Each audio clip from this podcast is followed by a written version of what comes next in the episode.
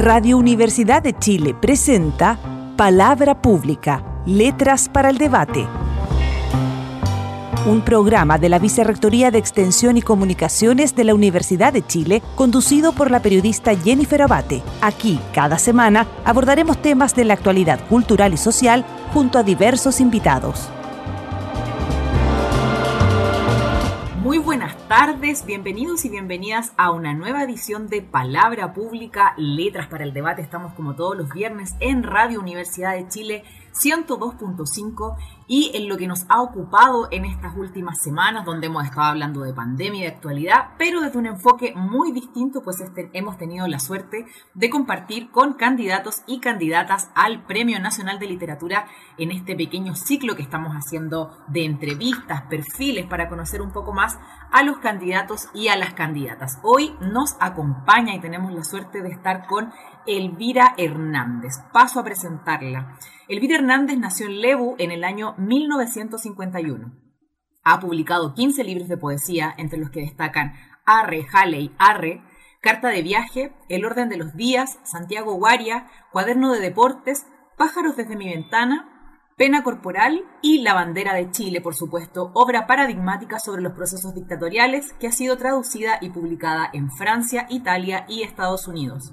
Su obra ha sido antologada en los volúmenes Actas Urbe, Los Trabajos y los Días y Zona de Desvíos. El año 2018 recibió el Premio Nacional de Poesía Jorge Tellier y el destacado Premio Iberoamericano de Poesía Pablo Neruda, ambos por su trayectoria literaria. Como decíamos, este año, por supuesto, es candidata al Premio Nacional de Literatura. ¿Cómo está, Elvira? Bien, gracias. Eh, Muchas gracias por compartir con, nosotros hoy, Elvira. Y la primera pregunta, por supuesto, es obligada. Preguntarle cómo ha vivido estos meses de confinamiento y pandemia. Bueno, ha sido difícil porque la verdad es que eh, eh, estar en el encierro obligado eh, es bien difícil de afrontar eh, no es lo mismo que recluirse, que, que es eh, retroceder unos pasos en pos de, un encuentro y de una meditación y de una reflexión. Entonces, eh, y a mí me, me ha tocado un, despliegue físico fuerte, porque como todos nos tenemos que encerrar, tenemos que hacernos cargo de toda la vida eh, y, eso ha sido, eh, por lo menos para mí, eh, bastante, bastante pesado, ¿no? pero hasta el momento, que es la frase que he acuñado durante este tiempo, hasta el momento, he logrado salir adelante. Y eso no es poco en estos momentos, Elvira. Me, alegro mucho por eso. A propósito de, lo mismo y de, este confinamiento obligado, en su reciente libro de ensayos publicado por Ediciones UDP sobre la incomodidad, dice que el silencio es el hábitat original de la poesía, pero me imagino que no es el mismo silencio que ha experimentado en el confinamiento al que nos ha obligado la cuarentena, ¿no? No, ese ha sido como un silenciamiento. Eh, el, silencio es... Eh, eh, es eh, una suerte de, clima dialogante en que las palabras eh, se, se, cotejan, ¿no? Mm. adquieren relieve. Entonces, sí, son dos cosas muy diferentes. Elvira, usted ha mencionado en entrevistas anteriores que siempre está escribiendo. ¿Ha podido seguir haciéndolo en estos meses de encierro y en la situación que usted nos comentaba al inicio? Bueno, sí, porque escribir, eh, si bien es cierto que tiene un momento eh, material en que uno toma un papel, que es el caso mío, y escribe con lápiz, eh, escribir, eh, por lo menos para mí, tiene varios espacios previos en el cual estoy mentalmente escribiendo, mientras muchas veces hago otras cosas. Eh, estoy escribiendo mentalmente eh, y en determinado momento tiro todo y, voy en busca de papel y lápiz. Pero este ha sido justamente un tiempo en que en que se nos ha encerrado y donde estamos prácticamente bajo camisa de fuerza, hay una resistencia a eso y en verdad uno se pregunta por qué hemos llegado a este punto. ¿Y usted se da alguna respuesta para eso, Elvira? Eso es algo, eh, es algo que requiere más que una respuesta individual, mm. ¿no? requiere respuestas colectivas, ¿no? porque hemos llegado a esto eh, por, eh, por una conducta, por una práctica social, por una práctica política que, hace que si bien es cierto que nosotros lo vivimos en nuestro país, es un asunto mundial. Así es. ¿Y, cómo ha visto usted esto? Porque usted habla de, procesos colectivos, Elvira, y lamentablemente en esta pandemia, así como en otros momentos de nuestra historia, han emergido eh, dramas colectivos, dramas sociales. Nuestro país ha enfrentado no solo la crisis sanitaria asociada a la pandemia, sino también el hambre, la pobreza, la, desigualdad. ¿Cuáles han sido sus reflexiones respecto a esas realidades colectivas en este tiempo? Bueno, finalmente eh, eh, hay momentos en que, la palabra hambre eh, o la palabra injusticia, la palabra discriminación, hay momentos en que como que perdieran su relación con la realidad que uno ve. Pasan a ser palabras eh, que se dicen a cada rato y se han desgastado. ¿No? Sin embargo, eh, en esta situación de enfermedad en que estamos ahora, eso eh, cobra una visibilidad que para aquellos que no veían eso, yo creo que les ha sido imposible no verlo. Mm. ¿no? porque esa materialidad eh, se, ha, se, ha, expresado. ¿No? Eh, yo creo que muchos tendrán que sentirse avergonzados ¿no? Eh, de no haber visto y de haber creído, yo diría, una suerte de demagogia de la situación que hablaba de una situación como país que no la teníamos. Mm. Era, era, un montón de, de, realidades que no, que no estaban suficientemente visibilizadas a pesar de que sabemos que seguían existiendo, que no son producidas necesariamente por la pandemia.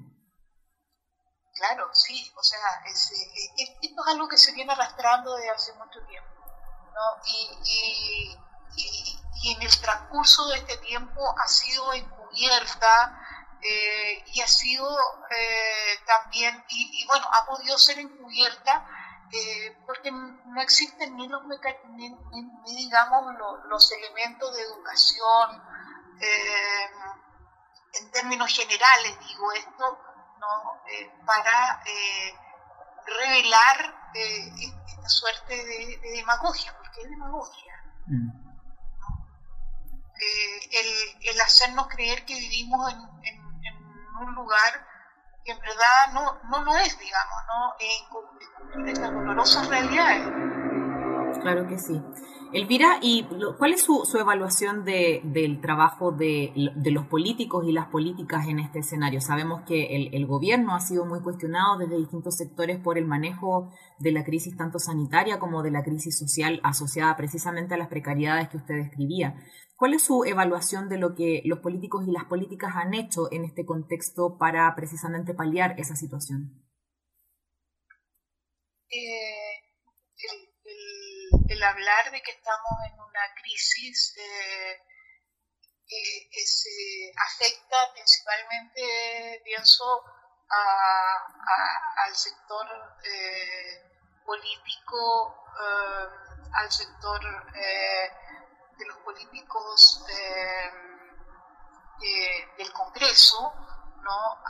afecta a todo lo que es el sistema eh, político representativo, eh, principalmente porque no se ha podido levantar un modelo este, que, se oponga al, al, sistema neoliberal en el cual eh, estamos todos unidos. Mm. ¿no? Em, al no haber eso, porque además vivimos una crisis de ideas, em, todo esto ha sido una suerte de, eh, de, intentar palear algo con parches, más parches, eh, que, que, suelen eh, muchas veces ser contradictorios y no, no, contribuir definitivamente a nada. Mm. ¿no? Y yo creo que a eh, han tenido una, una respuesta frente a lo que está ocurriendo que es muy pobre. Y que ha demostrado ser insuficiente en, esa pobreza, digamos. Me, me llamó la atención lo que usted plantea, Elvira, respecto a una crisis de las ideas también a la falta de, ideas. Y eso, por supuesto, no puede atribuirse solo al mundo político, sino también a las y los intelectuales de nuestra sociedad, a quienes están en las universidades, a quienes están creando conocimiento. Eh, ¿en, qué, ¿En qué ve usted particularmente esa crisis de las ideas y cómo cree que podríamos salir de, esa crisis del, del pensamiento público, por decirlo de alguna manera? Eh, bueno, eso es una cosa larga quisiera remontarme, he estado leyendo este último tiempo a Gabriela Mistral, han aparecido eh, libros de ella eh, desde su, de sus crónicas, ¿no? de, sus escritos, eh, que son bien, bien interesantes. Em, hay un momento en que ella reflexiona a propósito de que en Cuba están celebrando el Día de la Cultura, es el Día de la Cultura en general, y ella empieza a, reflexionar sobre eso y hace un análisis muy interesante, digamos, no, lo voy a poner acá, eh, pero quiero sí eh, decir algo al respecto. Eh, todo esto lo hace ella en, un momento en, que sobre Europa hay guerra, pero eh, hace un análisis de, de, la cultura humana eh, eh, a través de los siglos y dice, bueno, esto ha sido obra de los hombres. ¿no? y las mujeres, porque esto, la cultura siempre ha tenido como un tono mayor, de la cual a las mujeres hemos quedado siempre fuera de eso. Nosotros estamos en otro lugar dice, pero eh, no, nos, no, nos, no nos podemos sentir ausentes de esto eh, porque no hemos estado mirando desde la vereda del frente. Eh, sin embargo, nosotros tenemos otras cosas que aportar. Yo retomo esto porque creo que em, la, la, manera de poder salir de esta situación em, de mucha confrontación, eh, de mucha desigualdad, eh, de mucha cerrazón, de mucha demagogia, es, eh, e-, es, digamos, que los valores que la mujer encarna y que no han podido expresarse plenamente durante este, estos trayectos de siglos, pueda esta vez eh, hacerse presente porque es parte de la humanidad que no ha tenido expresión. Mm. Es interesante eso, Elvira, porque al menos yo he visto varios comentarios respecto de planteamientos de una economía feminista, por ejemplo, eh, que pueda cambiar un poco la, manera en la que se distribuye el poder eh, y, por supuesto, también las riquezas en nuestra sociedad y que tendría que ver con núcleos que son de interés central para el feminismo, por ejemplo. Sí, sí, bueno, yo creo que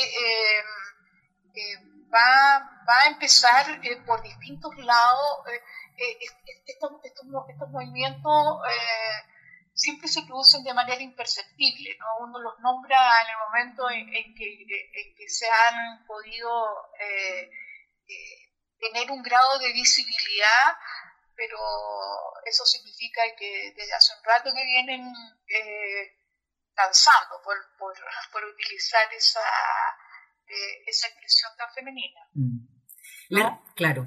Les recuerdo a nuestros auditores y auditoras que estamos hoy en Palabra Pública Letras para el Debate conversando con la poeta, ensayista y candidata al Premio Nacional de Literatura 2020, Elvira Hernández. Elvira, vamos a hacer una pequeña pausa musical y ya regresamos al programa.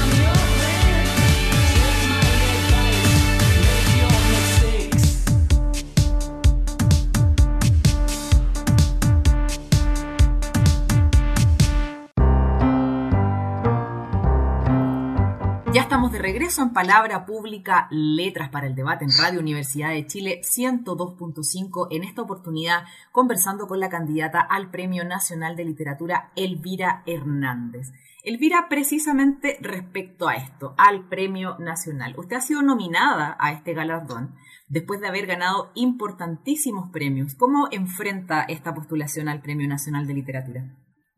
No, no busca enfrentar, no, no, no busco enfrentarlo para nada. O sea, mientras más eh, lejos esté de esto, porque uno tiene la posibilidad de, enfermarse de premio nacional.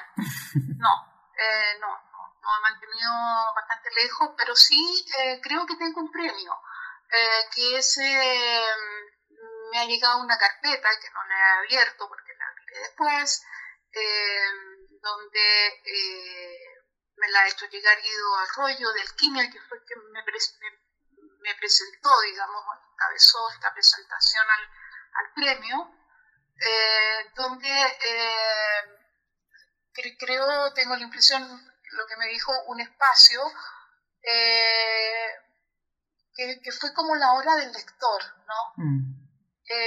y entonces hubo muchas opiniones de lectores que opinaron sobre, sobre mis libros. Em, y em, en, el contexto de, apoyo al premio, y, yo creo que ese es mi premio. Así que yo en algún momento me voy a sentar eh, y voy a abrir eso y lo voy a leer eh, y, creo que es, esa, esa relación con, esos lectores eh, va a ser para mí un, premio, realmente es premio. Elvira, este año una de, de las características del premio ha sido la nominación de tres mujeres poetas, de usted, de Carmen Berenguer y de Rosa Betty Muñoz. Frente a eso, la, la AUCH ha estado apoyando la candidatura de las tres autoras. En programas anteriores también le preguntábamos a, Carmen Berenguer, quien era un poco crítica de ese apoyo eh, por igual a todas las mujeres candidatas, a un premio que sabemos que ha sido esquivo con las escritoras en general y sobre todo con las poetas. La única que ha ganado el Premio Nacional de Literatura es, como usted, a la que usted mencionaba hace un rato, Gabriela Mistral. Eh, ¿Cuál es su, su impresión respecto a esto que está ocurriendo? Y al revuelo que ha causado eh, tanto la presentación de estas tres candidaturas de, poetas chilenas y también lo que han estado eh, proponiendo las escritoras de Chile. Eh, sí, bueno, yo creo que esta asociación de, autoras. Em, em, busca em, hacer visible, en este caso, porque ellas tienen un, trabajo bastante eh, que excede, digamos, esta, esta propuesta, pero sí es una propuesta eh, afirmativa, eh, entusiasta, que, que, yo creo que, que le hace bien, digamos, al, a, la, a, la, a la presentación de, de, mujeres eh, que tienen eh, mérito para, para, estar ahí como eh, muchos otros candidatos. y yo creo que, que, lo hacen porque siempre pareciera que la mujer está en condiciones de debilidad, mm. lo que no es así, digamos, ¿no? Y, y, yo creo que más adelante va a ser muy claro porque eh, hoy día el universo de mujeres que está escribiendo eh, con una calidad eh, que no puede cuestionarse es, es, grande, mm. ¿no? entonces, esta es una, una, una instancia de afirmación de, de, las tres mujeres que estamos en este momento eh, dentro de la lista de, nominados. Aprovecho de enviar un cariñoso saludo a la agrupación de autoras chilenas, a varias de, cuyas integrantes hemos tenido la suerte de entrevistar en este programa. Elvira, eh, también entrevistados acá en Palabra Pública, Letras para el Debate, Elikura Chihuahilaf dijo que si él resultaba ganador sería un reconocimiento a la poesía mapuche. Rosabetti Muñoz, eh, por su parte, señaló que si ella ganaba, podría interpretarse como un reconocimiento a la poesía regional. Si usted gana, ¿qué es lo que, junto con su obra, por supuesto, sería reconocido? La verdad es que no sé cómo responder eso porque no, no, me lo he planteado, no, no he estado pensando en, este, en, este, tipo de cosas. Así que em, eh, debo decir que, no me lo he planteado. No, eh, yo creo que lo único que, un, que, se puede hacer frente a los premios es agradecerlo. Mm. ¿no? Em, y no más que eso em, he llegado a pensar. Les comentamos a nuestros auditores y auditoras que estamos en este programa de Palabra Pública, Letras para el Debate, conversando con la escritora, poeta chilena Elvira Hernández, que también es la candidata al Premio Nacional de Literatura 2020. Elvira, vamos a hacer una pequeña pausa y ya regresamos acá a Radio Universidad de Chile 102.5.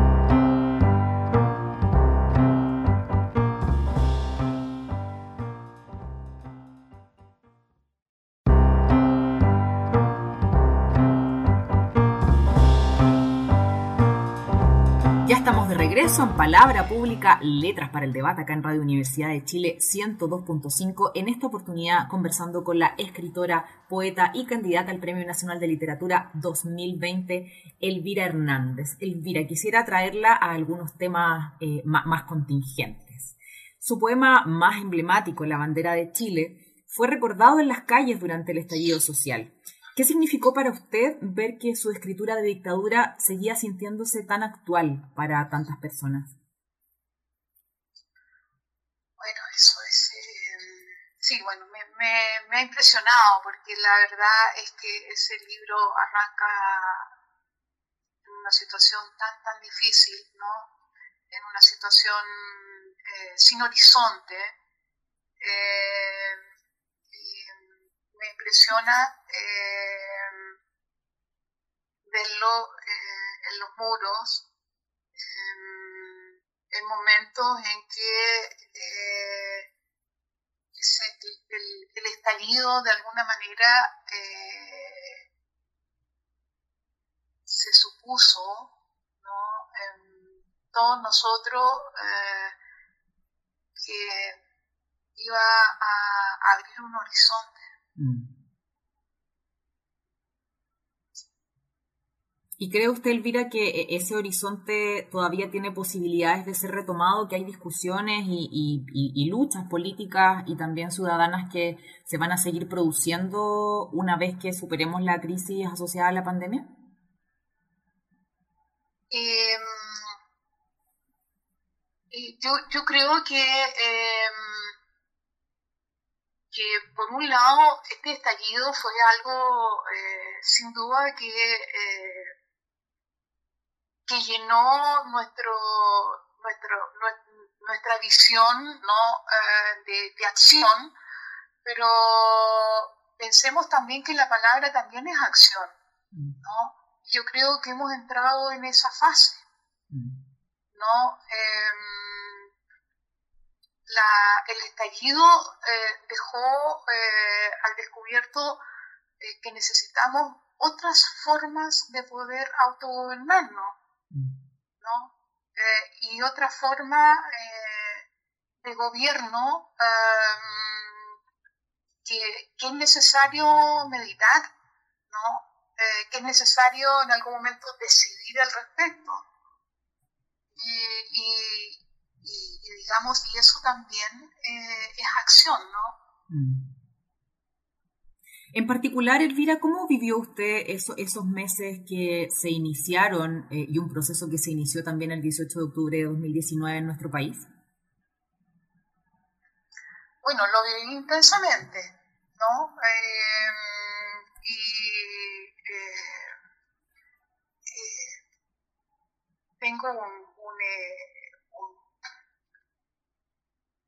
una, una impresión em, que, que se abría frente a nosotros algo que era nuevo, no era comparable a nada de lo que yo había vivido antes. Mm. Em, em, que emergieron las transformaciones que se han producido y que en el tráfago de los días que, que, aplana todo, ¿no? No se había visto. Em, entonces fue un, fue un momento de, en, que el país se mostró, ¿no? Eh, y, eso había que, em, que, había que analizarlo, ¿no? Em, había que detenerse sobre cada cosa que estaba ocurriendo. Eh, y eso aún em, yo creo que, es, esa, esa, esa, meditación, ese análisis, ese, ese, eh, ese seguir em, analizando eh, cada vez más en pequeñas eh, porciones, ¿no? todo aquello que ocurrió en ese momento. O sea, tenemos eh, eh, una distancia eh, que no se puede transformar en olvido, sino que en perspectiva. Mm. Elvira, en, la bandera de Chile, usted utiliza la, bandera como una especie de símbolo dual que, representa tanto lo nacional al pueblo eh, como, a la élite. Eh, ¿A quién representa esa bandera hoy en, el Chile que, se abrió después del 18 de octubre y que, enfrentará posteriormente un proceso constituyente sobre el que le voy a estar preguntando también más tarde? ¿De qué, a, quiénes representa esa bandera? ¿Cómo lo caracterizaría usted hoy? Mira, la verdad es que eh, eh, no te podría responder como autora, pero sí te puedo responder como ciudadana, ¿no? yo creo que yo vi más, más banderas mapuches que chilenas. ¿no? y, y, bueno, ese es una, ese es un signo, o sea, cuando yo decía hace un atrás que había cosas que había que analizar, poner sobre la mesa. Bueno, ese, ese eh, eh, es uno de los, de, los, eh, de los cuadros que yo pondría sobre la mesa. Mm. ¿no? El hecho de que en las calles hubiera tanta bandera mapuche. ¿no? yo pienso que probablemente no fueran mapuches, ¿no? sino que eran chilenos. Eh, y al mismo tiempo pienso que los mapuches eh, tienen otra, eh, otra postura, porque son un pueblo que, que, ha tenido durante todo este tiempo una, una evolución en su historia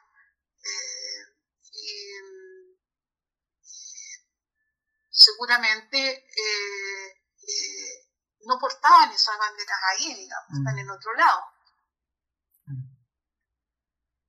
Sí, recordando esos meses fue, fue muy significativo, también lo conversamos acá en palabra pública respecto a la, ausencia de banderas nacionales y también eh, de banderas de partidos políticos que en otros tiempos caracterizaron las movilizaciones callejeras y por otra parte, tal como usted describe, la preeminencia de banderas mapuche eh, de parte de personas que no necesariamente eh, se identificaban como mapuche, pero sí que apoyaban la causa de los pueblos indígenas en nuestro país. A propósito de lo mismo, Elvira, en, su ensayo eh, titulado Este país, que es del año 2009, usted se refiere al olvido de la identidad indígena en Chile y da cuenta del reclamo de autonomía en Gualmapu. Hoy sabemos que hay grupos mapuche en huelga de hambre, incluso en huelga de hambre seca. Eh, hace algunas semanas vimos manifestaciones de civiles en contra de las demandas mapuche. Y desde este jueves los camioneros iniciaron una movilización en parte pidiendo mano dura contra comunidades mapuche asociadas a ciertos actos de violencia, aunque también han expandido sus demandas a otros ámbitos como hemos escuchado en las noticias en los últimos días. En este contexto, ¿usted cree que es posible que en algún momento recordemos y valoremos esa identidad olvidada? Sí, bueno, yo creo que la sociedad chilena está... Eh frente a eso está dividida. Pero creo que aquellos, eh, aquellos que eh, tenemos, eh, hemos verbalmente apoyado las reivindicaciones mapuches, tenemos una, tenemos una mayor responsabilidad, porque el, el Estado ha fracasado completamente, ¿no? Eh, pero hoy día eh, yo creo que tenemos eh, aquellos que apoyamos las reivindicaciones del, pueblo mapuche, tenemos la responsabilidad de ir un poco más allá de la solidaridad. ¿no? O sea, yo creo que eso, eso ya no es posible eh, sostenerlo de esa manera, ¿no? O sea, yo creo que hoy día eh, se vuelve muy necesario eh, hacer propuestas que, puedan llevar esto a, que tenga un grado de definición, ¿no? Porque en estos momentos hay una suerte de nebulosa. Mm. ¿no? Sí. Sí, Elvira, en, en, otro, en otro ámbito de, de, un tema que probablemente también va a ser, va a ser noticioso durante la próxima semana, eh, se conmemoran los 50 años del triunfo de la unidad, de, la unidad popular en nuestro país, que propuso eh, una forma clarísima de desarrollo para nuestro país, criticada o no, eh, de alguna manera. Em, ¿Cuál piensa usted que es el modelo de desarrollo o, si es que existe realmente un modelo claro y nítido que usted pueda advertir respecto a la forma en la que se conduce eh, nuestro país? ¿Hay algo así como un, modelo como el que fue propuesto en ese momento, eh, desde el 4 de septiembre de 1970, cuando gana la Unidad Popular de la mano de Salvador Allende en Chile? Eh, yo creo que no Em, en, ese periodo em, se buscaba eh, principalmente satisfacer eh, las necesidades eh, de gran parte de la población del pueblo que no estaban satisfechas, ¿no? eran necesidades de todo tipo, desde, desde, digamos, el medio litro de leche, ¿no? hasta eh, necesidades de justicia, ¿no? Em, que quizás sea, eh, sea el alimento más importante de una sociedad. Em, con el tiempo, eh, hoy, hoy, día hay que incorporar otras necesidades que en ese momento no eran visibles, como por ejemplo la protección eh, del medio ambiente, ¿no? Eh, en ese aspecto pienso que eh, siempre se mira mucho hacia Europa, hacia los países desarrollados, mm, que, que, tienen una serie de teorías al respecto, pero yo, yo pienso que frente a, la protección del medio ambiente, nosotros tendríamos que poner oreja eh, en, lo que, en, lo que ha dicho el pueblo mapuche. Eh, y frente a eso, eh, de una claridad sin nube. Claro, que implica una, una forma de concebir el desarrollo que es completamente distinta. Sí, o sea, yo creo que hay Em, hoy día hemos llegado a un grado de fragmentación eh, que dentro de nuestras discusiones em, y que creo que van a contribuir a una suerte de riqueza, eh, eh, vamos a necesitar poder em, saber integrar todo aquello que vendría a ser lo más justo mm para eh, construir una, un, modelo alternativo a, a, este eh, modelo depredador en que estamos sumidos. Elvira, precisamente sobre el futuro, este miércoles comenzó la campaña por el plebiscito del 25 de octubre, que permitirá a las y los chilenos decidir si quieren o no una nueva constitución. Esto ocurre en un Chile pandémico, post-estallido social, eh, donde todavía estamos en, estado, en estado de excepción constitucional. Eh, ¿Cómo ve usted al país que vivirá este proceso? Y también quisiera saber cuáles son sus propias expectativas frente al plebiscito. Bueno, yo creo que eh, a, mí las campañas me causan un poco de temor eh, porque están sujetos a, una corriente de propaganda eh, y donde no hay formación política, eh, que debería ser una también una de nuestras necesidades, sentir que es una necesidad del ciudadano formarse políticamente.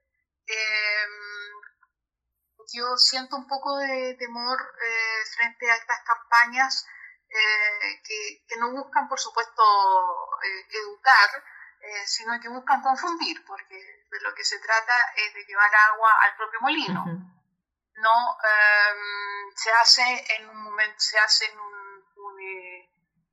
momento de urgencia, digamos, ¿no? Dentro de determinado tiempo. Eh, yo espero, espero que en, este periodo eh, eh, sea posible conversar, analizar, mm. saber que establecer confianzas para que cada, cada ciudadano sienta que que tiene la posibilidad de, pronunciarse eh, y, de poner eh, de poner en común eh, ya sea para afirmar como para revocar propias convicciones y, poder construir algo que sea de mayoría, ¿no? Mm. Eh, que sea efectivamente eh, una, forma de, de, un marco eh, para construir una sociedad que sea beneficiosa para la mayoría y no para la minoría. Claro. Elvira, y en ese, en ese proceso de, reflexión y discusión que a usted le gustaría ver, ¿cuál es el rol que eh, a su juicio podrían cumplir los escritores y escritoras? Estoy pensando, por ejemplo, en que cuando usted recibió el premio Jorge Tellier, dijo que él hizo de la poesía un lugar de conocimiento. Usted también estudió filosofía. Hay ahí una reflexión que es más profunda y que por supuesto eh, también practican muchos escritores y escritoras en nuestro país. Una reflexión que no es solo personal, sino también sobre los procesos colectivos de los que hablábamos al comienzo. ¿Cuál cree usted que es el rol que le cabría en esa discusión y reflexión a los escritores y escritoras en nuestro país? Bueno, yo creo que eh, eh los, escritores en, procesos como este suelen eh, ser, yo creo que de los más interesados porque es un, es un momento más para la palabra, ¿no? Eh, una palabra que circula en otras, eh, en otra dimensión, digamos, en una dimensión política, social, relacionada eh, con, eh, con, con, ópticas ¿no? Eh, muy precisas respecto a, a, maneras de, gobierno, de gobernarnos colectivamente. Y, y, ese, ese es, un, un mundo que un escritor eh, eh, va, a, eh, va, a, sentir que lo, que lo impregna, sin duda, no solamente desde el punto de vista de compartir ese espacio de manera ciudadana, sino que también desde su propio hacer. ¿No? porque es un momento de revelación humana. Les recuerdo a nuestros auditores y auditoras que en este programa de Palabra Pública, Letras para el Debate, estamos conversando con la poeta, escritora y candidata al Premio Nacional de Literatura 2020, Elvira Hernández. Vamos a hacer la última pausa musical de esta edición y al regresar vamos a tener el privilegio de escuchar a la propia Elvira Hernández recitando parte de su obra.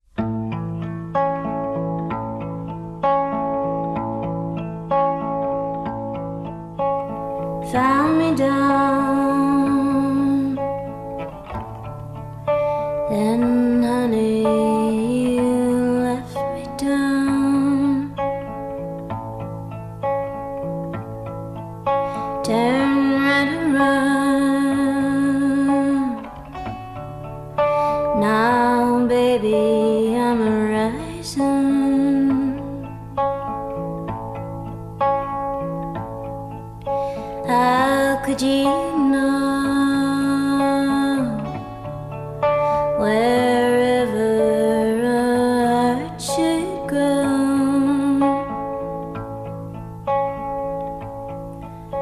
We're on your own.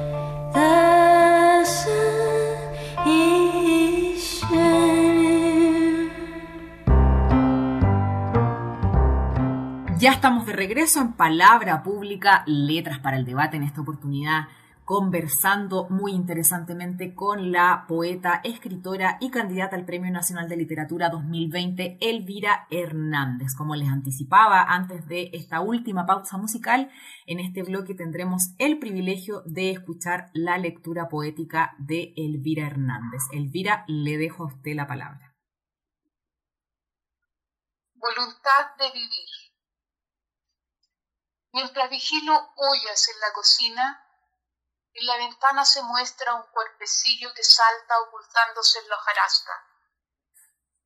Detrás un zorzal abajado se encarniza con el picoteo entre las hojas. Un caparazón vacío es lo que ha quedado en tierra. Y un instante para pensar con Schopenhauer, la vida como una cadena de seres que se devoran mutuamente. Un largo y ardiente verano. Los bosques han sido talados. Las plantaciones chiporrotean. Es el turno de los pinares, eucaliptos en llama, velas que derriten su Merry Christmas. Los camiones aljibes van por la ruta de la alerta amarilla. Los pájaros vienen del sur con la alerta roja entre los dientes.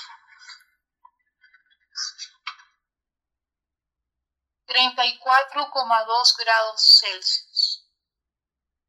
Siento el chivateo de las gaviotas como si las fueran a carnear o como si se hubiesen robado los efectos especiales de Hitchcock. Son los espejismos, No logro imaginar dónde mapean su chapuzón en esta tierra que se reseca. Rucanuco. Casa de Nuco en lengua nativa.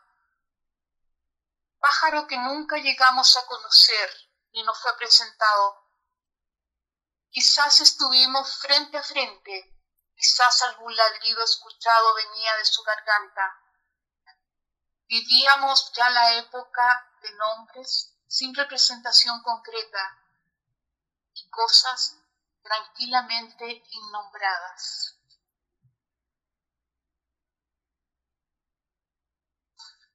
Primavera cercana. Los colibríes rondan los cerezos en flor. Todo viene adelantado. Quizá ya no entran en torpor. No hay que dormirse los laureles ni bajo nada. Cada día es una alerta, hay un césped que es plástico, nieve que no es nieve, una flor que es mera sombra, espantapájaros que son títere de carne y hueso. No se encuentra en peligro de extinción. Es un pájaro más viejo que el hilo negro, y tenerlo en la punta de la lengua es tabú luto de pájaro, desgracia. Su habitar es conocido, la mano que lo alimenta, el veneno que porta, el reguero que deja. Tiene un silbido horrísono, pertenece a la familia de los que se dejan mercar. Se llama sicario